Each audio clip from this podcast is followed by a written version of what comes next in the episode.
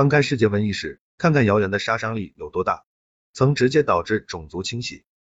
盖棺世界灾难史，我们不难发现，危难发生时，谣言更易兴起。自然灾害发生过程中和发生后的谣言，其实就是一种人为的祸害。自然灾害往往会瞬间爆发，长期积聚起来的破坏性自然力量也会随之最大化的得到释放，因而其后续的破坏性往往是可预测的。但是，人为散布的谣言所引发的社会动荡则不然。谣言受众的从众心理和由此形成的共振效应，会对谣言的传播起到推波助澜的增效作用。任由谣言泛滥，零两秒其结果必将是给灾难中的人们乃至整个社会带来更大的危害。在世界瘟疫史上，距今于两千四百年的雅典瘟疫，公元前四百三十年一前四百二十六年，便是因谣言而异物，从最初谈不上规模、范围极其有限的传染病，扩展成了一场不可收拾、殃及希腊半岛整个阿卡提地区生灵的大瘟疫。据古希腊历史学家修昔底德在伯罗奔尼撒战争中的记载，传染病起先出现在距雅典城约六至八公里的下城比雷埃夫斯海港，但苗头乍现的时候，居民们并没有针对患病者情况去积极的采取医疗和预防其传染流行的措施，反倒是轻信捕风捉影的谣言。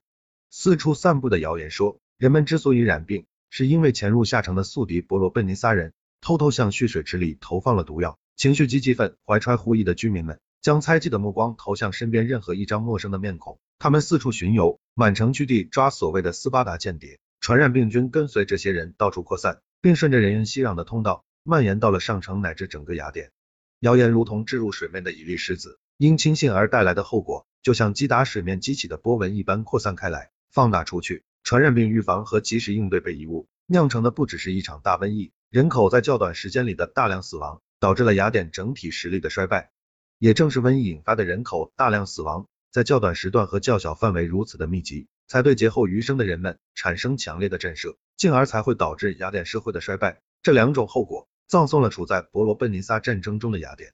从瘟疫史上看，像这样的谣言给人类社会带来的磨难绝非个案，实可谓不胜枚举。在过去的两千多年里，事实上，瘟疫时所在遭受谣言迫害的人远非局限于患病者。十四世纪欧洲黑死病大流行期间。当采用的所有预病措施均不能奏效时，深受中世纪宗教思想影响的人们，便把瘟疫爆发的原因归结为人类自身罪孽，引发了上帝的愤怒。此类谣言的散布，很快在社会上引发针对特殊群体乃至对整个种族的大规模歧视迫害。疯狂了的人们开始四处找寻能供上天惩罚泄愤的所谓罪犯，某些贵族、残疾人和全体。零八秒，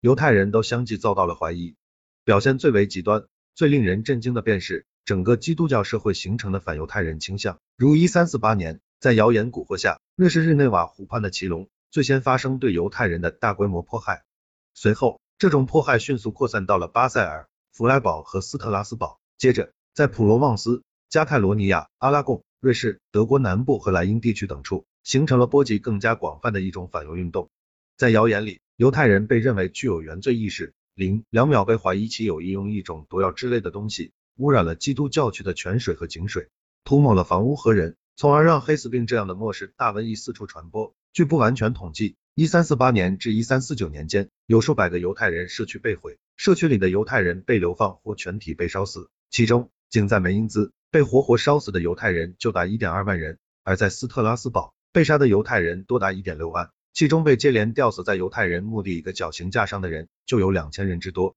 各大教区因谣言引发的如此残酷的反犹恶，就连时任教皇的克莱蒙特六世，连颁了两道宣布犹太人无辜的旧令都难以平息。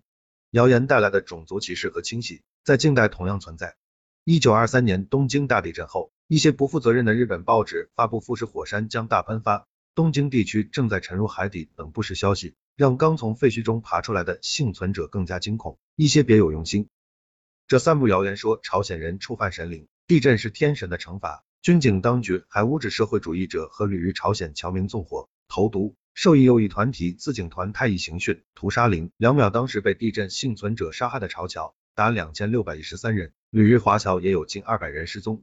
可以说，面对自然灾难，对人类而言，谣言猛于虎，谣言止于智者。只有弘扬科学精神，全社会在面对灾难、听闻谣言时才会嗤之以鼻，否则历史还会反复。萌新作者进阶进阶计划。